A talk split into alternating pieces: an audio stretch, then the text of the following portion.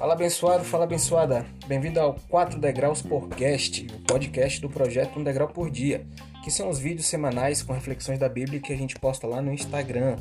A ideia aqui é expandir um pouco mais a compreensão dos temas apresentados lá nos vídeos. Lembrando que se você quiser acompanhar os vídeos no Insta, é só seguir o perfil arroba Rodrigo Santos JA, que é este aqui que vos fala. Tá certo?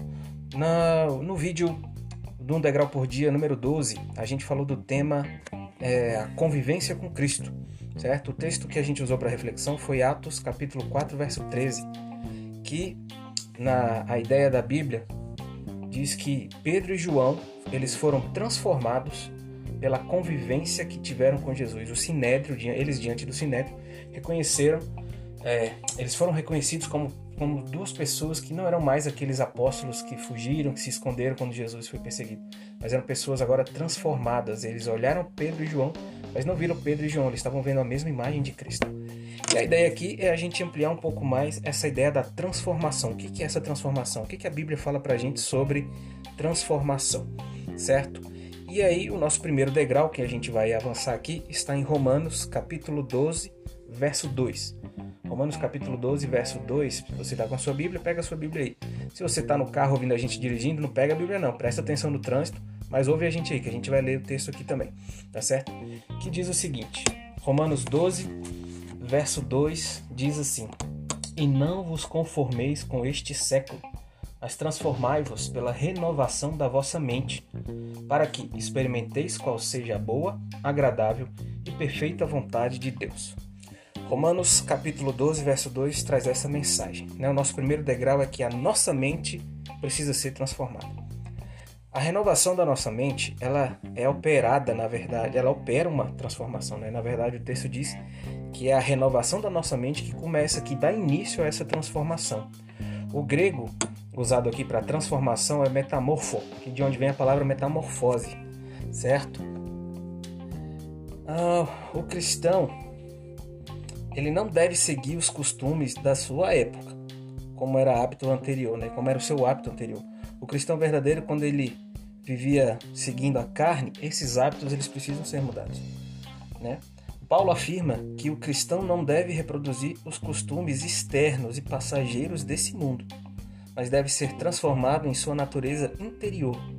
A santificação inclui tanto essa separação dos costumes mundanos, como a transformação interior certo? Sem essa transformação, não é possível experimentar a boa, agradável vontade de Deus, tá certo? Ele ainda diz o seguinte, quando a gente vai falar dessa renovação, né? A gente tem que antes da conversão, antes da nossa conversão, o poder do nosso raciocínio, da nossa faculdade de discernir o certo e errado, eles estão sob o domínio dos nossos impulsos corporais, da nossa natureza pecaminosa.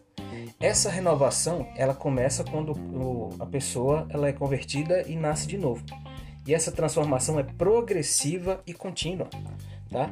A renovação começa com essa é, você se converteu, você nasceu de novo, batiza, e essa progressão, essa transformação, ela é progressiva, ela é contínua, certo?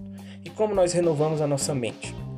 Se você olhar no dicionário, a palavra renovar, ela tem, vai trazer três, três tópicos basicamente é fazer alguma coisa ficar como novo, é alterar-se para melhor ou substituir por algo mais novo.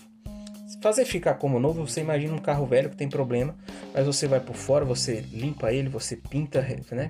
faz a pintura nova, dá um polimento, ele fica todo bonito por fora. Você troca os bancos, bota volante novo, bota tapete novo, faz ele ficar cheirosinho. Ele tá todo bonito por fora, tá parecendo novo, mas se você olhar o motor, tem, o motor dele é velho, o motor dele tá dando problema ainda certo? Então essa renovação da mente, segundo a Bíblia, está mais próximo sobre alterar-se para algo melhor ou substituir para algo mais novo, certo? Esse algo mais novo é o nosso segundo degrau. Você agora pega a sua Bíblia e abre ela aí em 2 Coríntios 5, verso 17. 2 Coríntios 5, verso 17. Que diz o seguinte: E assim se alguém está em Cristo, é nova criatura. As coisas antigas já passaram, eis que se fizeram novas. Estar em Cristo nos faz novas criaturas. E essa nova criatura, essa transformação, a gente tem que entender o seguinte: você lembra de física e química na escola? Das transformações físicas e transformações químicas. Uma transformação física é quando eu mudo, por exemplo, de sólido para líquido para gasoso. Uma transformação da água de sólida para líquido, né, do gelo derretendo. Antes eu tinha gelo forma sólida, mas a molécula é H2O. Se eu for para a fase líquida da água, a molécula continua sendo H2O. Se eu for para a fase gasosa, vapor de água, gasoso, você vai ter ainda as moléculas separadas, mas ainda serão moléculas de H2O. Ainda é a mesma substância. Numa transformação química, você vai misturar duas coisas distintas e ao se misturarem, elas formam uma nova substância. Tá entendendo? Pegou a visão? As coisas, a, a transformação, a nova criatura, você não é a mesma coisa de antes. Você não pode ser a mesma essência. Você não pode sofrer uma transformação física quando encontra Cristo. Você tem que sofrer uma transformação química quando encontra com Cristo. Então as coisas antigas já passaram, continua o verso. E aqui muitos, muitas pessoas elas travam nisso daqui do momento de aceitar às vezes um convite para ir para a igreja ou para um estudo bíblico. Por quê? Porque a pessoa pensa assim: se eu for para a igreja, se eu fizer estudo bíblico, a igreja vai começar a proibir de eu fazer isso, fazer aquilo, vai proibir de eu frequentar tal lugar, a igreja vai proibir eu de beber alguma coisa, de comer alguma coisa, a igreja vai dizer que eu, que eu não posso ouvir tal música, que eu não posso fazer, enfim. A pessoa começa a pensar que essa transformação é algo obrigado da igreja, que a igreja está obrigando. E se ela vai ser obrigada a fazer alguma coisa, ela não vai ser feliz, né? Então, é, essa essa transformação, a primeira coisa que a gente tem que entender é que não é uma obrigação. Ninguém está obrigando ninguém a nada. A igreja não obriga ninguém a nada, certo? Essa nova natureza que vem com essa renovação, ela não é também um resultado de desejar, ah, eu vou desejar fazer isso, então eu vou conseguir. Ah, eu vou fazer uma resolução aqui de fazer uma nova uma transformação na minha vida para poder me aproximar de Deus. É igual fazer a, resolução de início de ano de emagrecer. Você vai fazer e não vai conseguir. Tá, Rodrigo, alguns conseguem, mas não é isso que se trata. Essa transformação, olha como é que começa o verso, é se alguém está em Cristo, é ele. A transformação é ele que vai fazer, não é você. Você não tem que se, é, se obrigar a fazer nada e nem ninguém vai obrigar você a fazer nada. Mas a sua convivência, lembra? Lembra a transformação de Pedro e João? Eles, ele veio, ela, essa transformação veio da convivência com Jesus. Eles conviveram tanto com Jesus, eles começaram a amar Jesus de tal maneira que as coisas que eles antes ocupavam a mente dele foram deixando de, de deixando de existir ali e Jesus foi ocupando. Tá entendendo? É Ele, é Jesus quem vai preencher a sua mente, renovando, formatando a sua cabeça e instalando um novo sistema operacional. Não é uma desfragmentação de disco, não é só uma atualização. Jesus vem e formata. Você é uma nova criatura, tá entendendo? Mas essa transformação não acontece só no Novo Testamento. O Antigo Testamento também tem uma história incrível de transformação. Pega aí sua Bíblia e abre lá no Salmo 51. Salmo 51, verso 10. O Salmo 51, verso 10 é um salmo escrito por Davi. Davi escreveu esse salmo após ter feito uma coisa muito feia, né? Ah, o Salmo 51 ele é um salmo de penitência. Ele foi composto por Davi depois de seu grande pecado com Batseba num momento assim de muita angústia, de muito remorso e desgosto de si mesmo. É, esse salmo é uma expressão do arrependimento de Davi. Quando Deus veio, né, quando veio Deus assim através do profeta Natan trazer uma mensagem para ele de reprovação, né? Então assim é uma oração pelo perdão e por santificação por meio do Espírito Santo. Essa é a oração de Davi, certo? E aí, o verso 10 do Salmo 51 diz assim: Cria em mim, ó Deus, um coração puro e renova dentro de mim um espírito inabalável.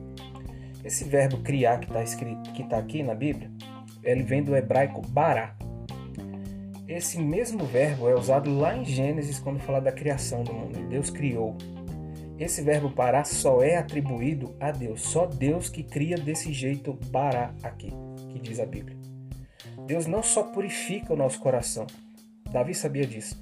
Né? Deus ele também cria no seu filho arrependido um coração novo.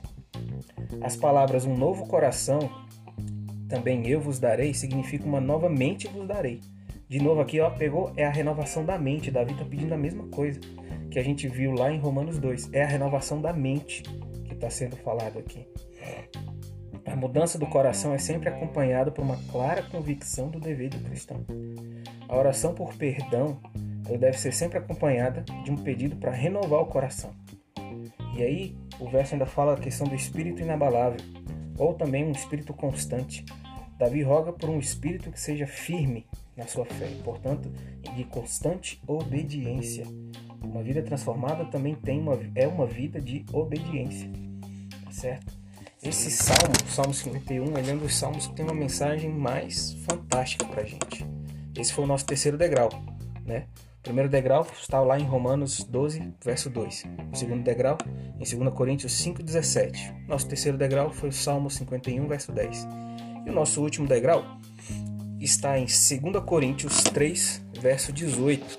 2 Coríntios 3, verso 18, que diz o seguinte: Vou abrir aqui a Bíblia. 2 Coríntios 3, verso 18 diz: E todos nós, com o rosto desvendado, contemplando como por espelho a glória do Senhor, somos transformados de glória em glória, na sua própria imagem, como pelo Senhor o Espírito. Todo cristão que se aproximar, toda pessoa, toda pessoa, não só cristão, mas todo aquele que se aproximar com sinceridade de Deus, sem, sem aqueles véus sobre a sua mente, né? sem estar com preconceitos, mas se, se aproximar com sinceridade de Deus, ele terá o privilégio de contemplar a glória do Senhor, a glória de Cristo. O resultado dessa contemplação acaba sendo a transformação. Novamente aqui. Novamente puxa para a ideia de que a contemplação exige um tempo. Você vai ficar um tempo contemplando aquilo. Não é só passar a vista, não é só fazer correndo. A contemplação exige um tempo. Você vai ficar parado, refletindo, meditando, conhecendo e conversando com aquele o, com o ser da sua contemplação, que no caso é Deus, que no caso é Jesus. Certo? Então a, a contemplação vai provocar em nós também a transformação. É convivência, de novo. O tema aqui é a convivência. A tradução, quando fala que somos transformados, alguns comentaristas bíblicos, alguns tradutores dizem que isso pode ser trocado por estamos sendo transformados. Olha, o tempo verbal faz outra diferença, né? Somos transformados é uma ação no passado que ela tem um fim no passado. Ela aconteceu no passado e já tem um fim no passado. Agora, quando fala estamos sendo transformados, isso começou no passado, mas continua até o presente e vai continuar até o final da nossa vida ou até a volta de Jesus. É um processo contínuo novamente, certo? E aí, essa o plano da salvação, ele vai ele tem esse objetivo, ele tem como objetivo restaurar a imagem de Deus em nós, seres humanos. Essa transformação ela ocorre ao contemplar Cristo. Né? A contemplação da imagem de Cristo, ela vai atuar na nossa natureza espiritual e moral como a presença de Deus fez com Moisés na, lá no Gênesis, né, né? no Gênesis não, em Êxodo, na história, quando Moisés pediu para ver a glória de Deus, que só um pedacinho deixou o rosto de, de Moisés brilhando da glória de Deus. O cristão mais humilde, que constantemente olhar para Cristo como seu redentor, ele vai refletir na sua vida algo, algo da glória de Cristo. E se ele continuar a agir dessa maneira, então de maneira fiel, ele vai continuar então de glória em glória, cada dia, dia após dia, em sua experiência cristã pessoal, ele vai refletir, ele vai mostrar essa transformação. Amém? Então é isso, pessoal. Esse foi o nosso quarto degrau. Esse foi o podcast 4 Degraus Podcast. E a gente se vê no próximo programa. Tchauzinho.